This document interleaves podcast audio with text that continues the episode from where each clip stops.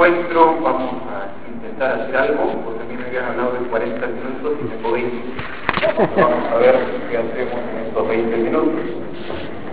Eh, en la carta apostólica Porta Fidei, con la cual el Papa Benedicto convocó al año de la fe, se lee, en este sentido, quisiera esbozar un camino que sea útil para comprender de manera más profunda no solo los contenidos de la fe, sino juntamente también con eso el acto con el que decidimos de entregarnos totalmente y con plena libertad a Dios. Benedicto deja claro que él, con el año de la fe, si algo quería, es no solo, no solo que comprendan más los contenidos de la fe, sino que se piense en el acto de la fe, en lo que supone realmente la fe.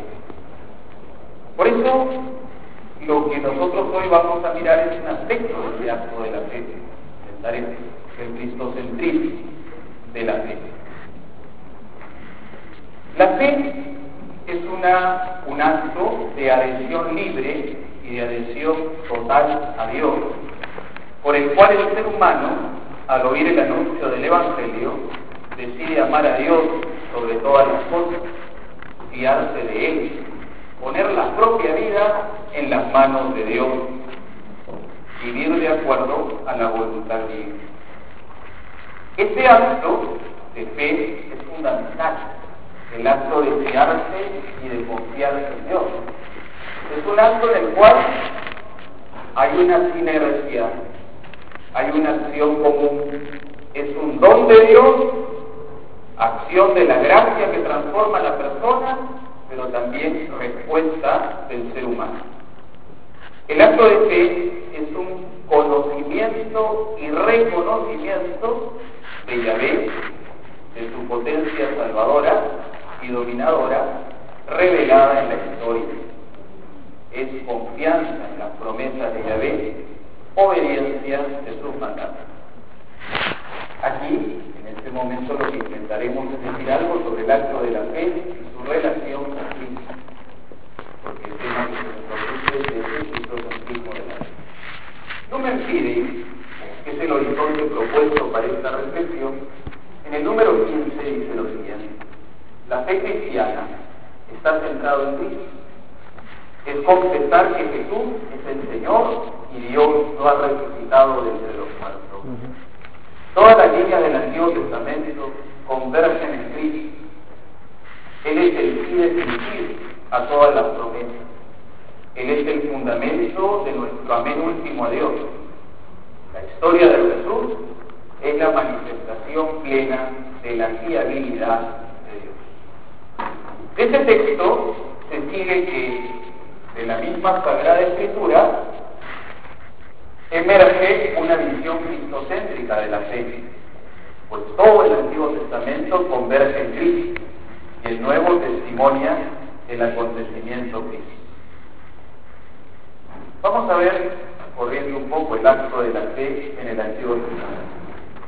Se nos ha presentado hace poco una conferencia, mejor dejamos eso porque estamos totalmente más bien va a dificultar eh, hemos visto el Antiguo Testamento, la figura de Abraham. Si queremos sintetizar la fe del Antiguo Testamento, la sintetizaríamos o la sintetizaría en tres rasgos que configuran la fe, el acto de fe en el Antiguo Testamento y también en la fe cristiana. ¿Cuáles son estos tres rasgos? Creer es un acto que implica confianza y estabilidad. El modelo de esto es Abraham, que se acaba de ver. Él vive la fe como confianza total en medio de una situación humanamente imposible, como era esperar un hijo en la vejez suya y la vejez de su mujer.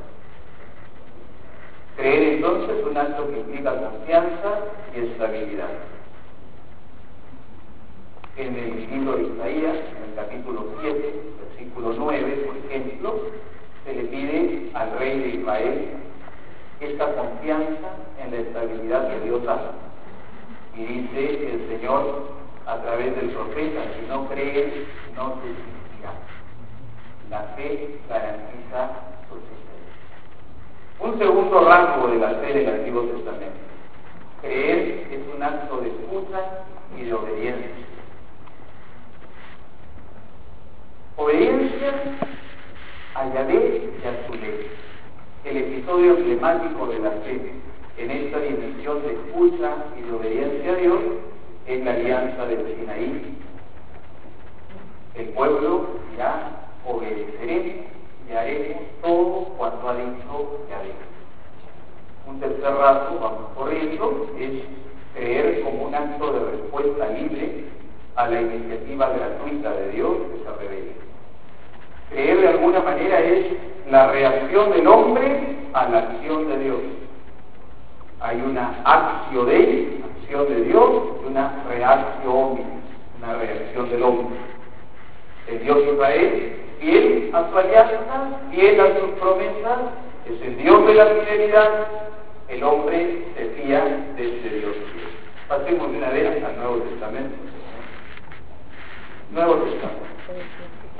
En el Nuevo Testamento vamos a encontrar que esas dimensiones de la fe que viene en el Antiguo se van consolidando y se refieren a Cristo.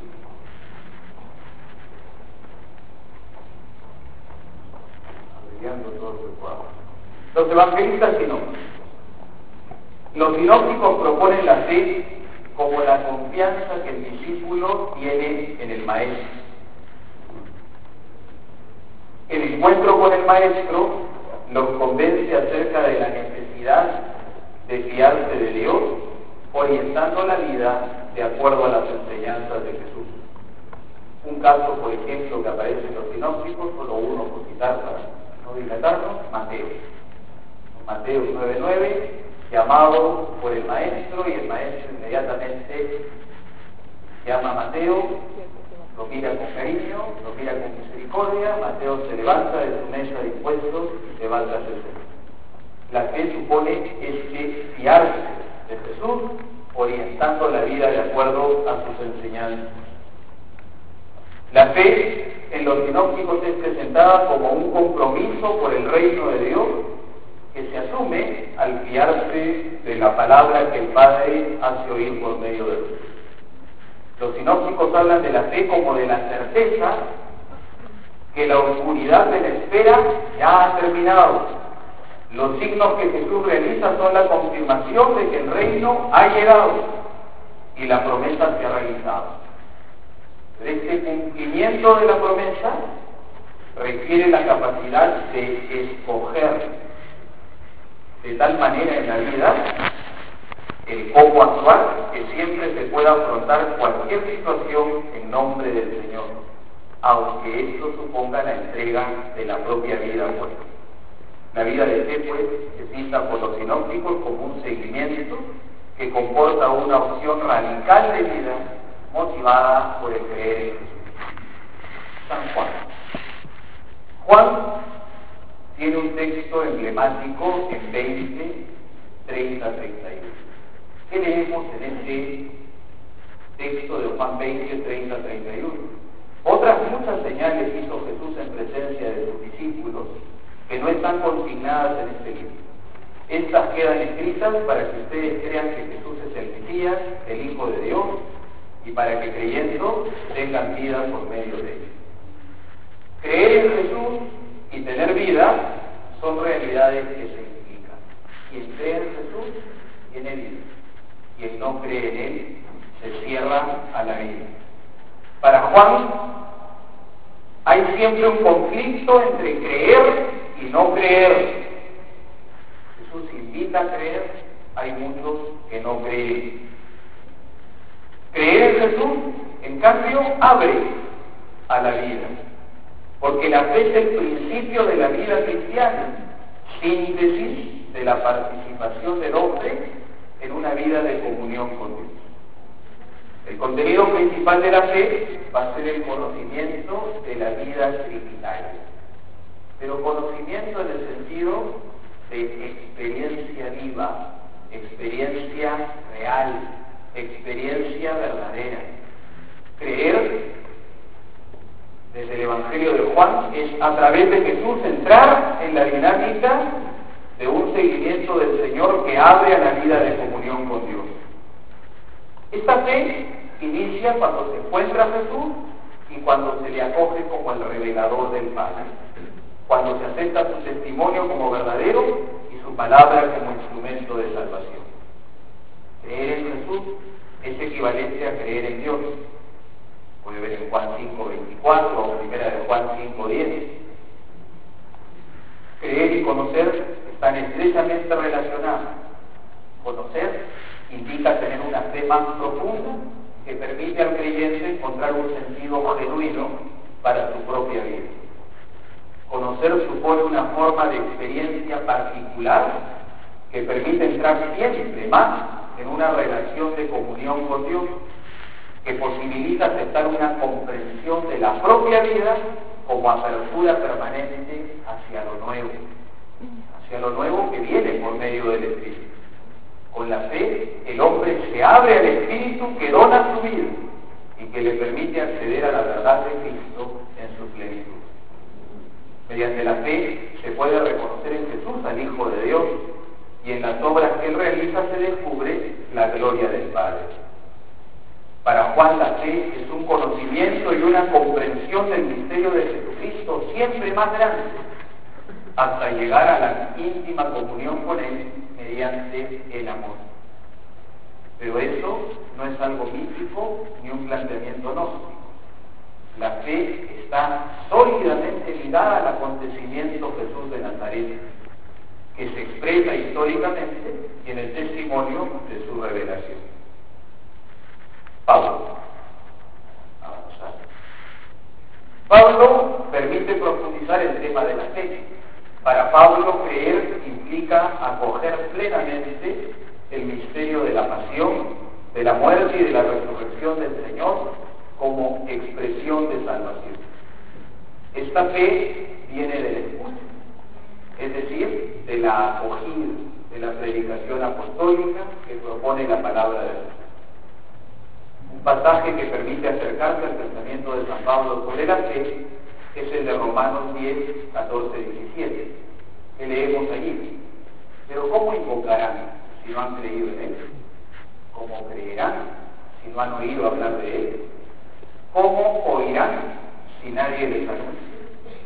¿Cómo anunciarán si no los envían? Como está escrito, qué bellos los pies de los heraldos de buenas noticias.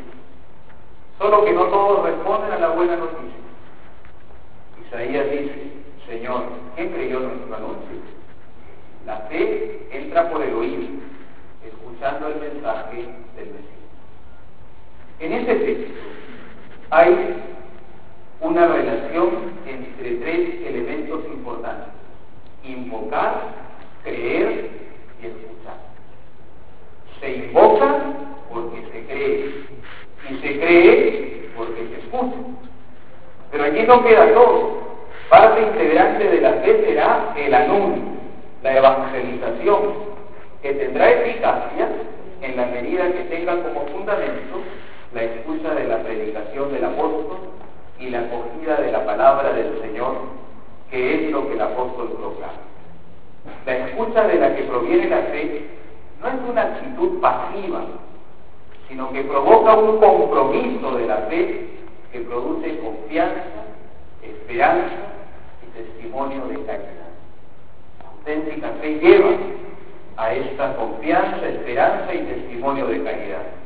La fe en Jesucristo viene de la escucha y se configura como obediencia. Es decir, se trata de vivir cotidianamente realizando aquello que quiere decir. Esta fe llega a un momento supremo de acogida cuando se contempla el misterio pascual de Cristo. En el texto de 1 Corintios 15, 3, 5, queda clara la importancia del misterio pascual de Cristo para la fe. La fe cristiana está centrada en el acontecimiento pascual. Un acontecimiento histórico conocido que cuenta con unos testigos directos, acontecimiento que no es mito, sino que es un acto realmente sucedido. Este misterio es transmitido luego por medio de la Iglesia, que hace presente dicho anuncio en su vida litúrgica y en su acción misionera. La importancia del misterio pascual en la fe queda patente en la conocida afirmación paulina, si Cristo no ha resucitado, es vana nuestra proclamación, es vana nuestra fe. 1 Corintios 15, 14. Después de estos rasgos de datos escriturísticos que nos muestran el cristocentrismo de la fe, ya como la fe cristiana tiene una configuración cristológica, bueno, vamos a decir más, pero por que nos quedamos, hay una segunda parte y una tercera parte de la segunda parte de los cositas. Segunda parte, cristocentrismo de la fe, antecedentes del Lumen Fide. Que estábamos preparando algo para llegar al Lumen Fide. Entonces, algunos antecedentes más inmediatos de la Lumen Fide. Haciendo un recorrido muy, muy, muy, muy de saltar por siglos, ¿sí? llegamos al Vaticano I, al siglo XIX vamos a un recorrido más largo, pero vamos a hacer el siglo XIX. El siglo XIX, en el capítulo 3 de la Constitución dogmática de Icilius, leemos lo siguiente. La Iglesia Católica profesa que esta fe, que es principio de la salvación humana, es una virtud sobrenatural por medio de la cual, con la inspiración y ayuda de la gracia de Dios, creemos como verdadero aquello que Él ha revelado no porque percibamos su verdad intrínseca por la luz natural de la razón, sino por la autoridad de Dios mismo que revela y no puede engañar ni ser engañado. Así pues, la fe, como lo declara el apóstol, es garantía de lo que sucede, la prueba de las realidades que no se ven. Esta definición de la fe que hace el Concilio Vaticano I hay que entenderla en su contexto está fuertemente presente la amenaza del racionalismo. El concilio procura establecer la adecuada relación entre fe y razón. Y desde ese objetivo que tiene el concilio, privilegia en alguna medida el aspecto cognitivo de la fe. Pero ¿qué sucedió? Que a partir de ahí, muchas veces cuando se hablaba de la fe, solo se miraba esa dimensión cognitiva. La fe es la aceptación de verdades en virtud de la autoridad de Dios que la revela. Esto es importante, pero eso no es la esencia del acto de fe.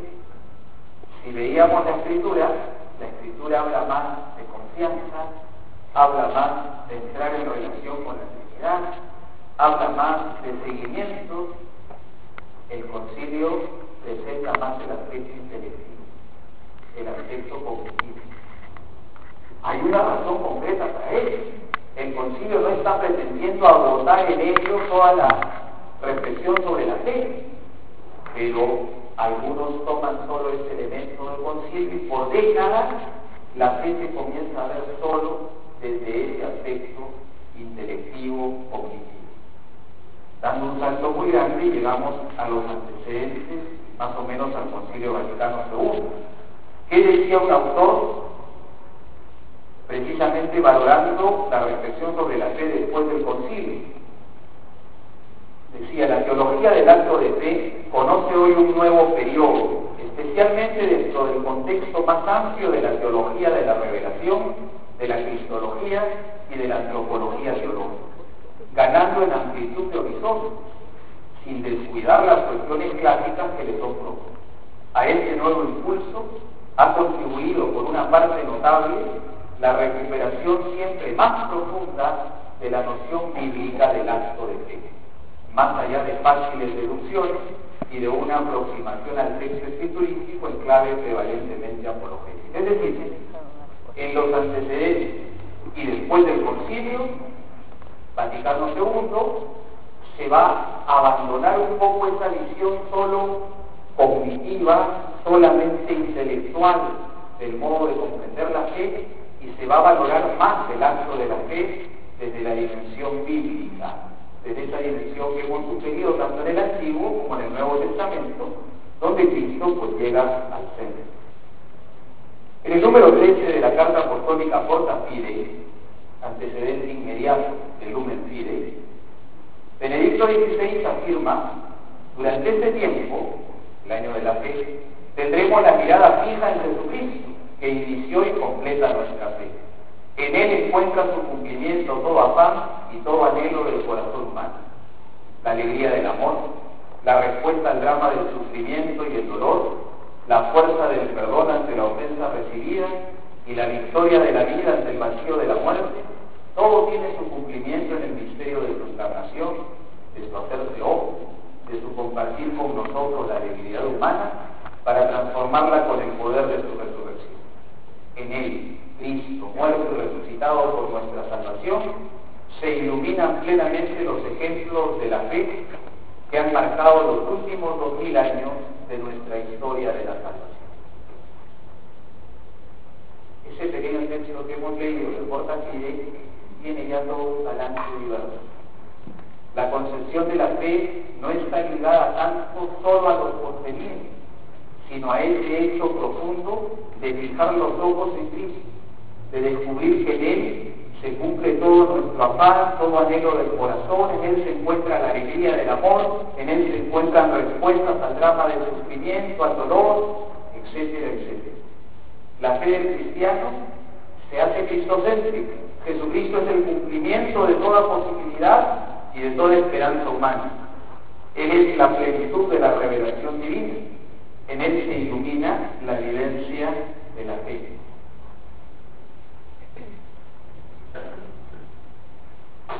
El tiempo nos dio. Recién llegábamos al Solamente voy a enumerar entonces lo que íbamos a tratar, el ritmo de la fe, en la luz mentira. Iba a tratar cuatro temas. Cristo como inicio de la experiencia creyente. O sea, ¿por qué cristocentrismo de la fe? Porque toda experiencia creyente, el inicio de la experiencia creyente está en Cristo. El segundo punto que iba a tratar es el misterio pascual de Jesucristo como fiabilidad de la fe. Es decir, por qué es fiable, por qué se puede creer, por qué Dios en Cristo se ha hecho fiable por la muerte y resurrección de Jesús. Ahí encontramos la fiabilidad de Dios, es un segundo desarrollo que íbamos a dar. El tercer desarrollo iba a ser la fe vista como un vivir en Cristo, como una vida en Cristo que ciertamente se hace seguimiento y configuración total de la existencia con Cristo. El cuarto punto que íbamos a desarrollar es la fe como salvación abierta al cumplimiento eterno, pero que se vive ya aquí en la tierra como transformación a través del Espíritu Santo. Pues nada, creo que para esto conviene mirar fundamentalmente los números 15 a 21 del Lumen Fide, ahí está un poco el centro, hemos tratado de mirar alguna cosa previa para entender y comprender mejor aquello que se iba a ver. Creo que es una hora tarde, ya es la hora de terminar, a las 9 de la noche, no se trata de lanzarnos, volver al sitio. Pues muchas gracias y que Dios.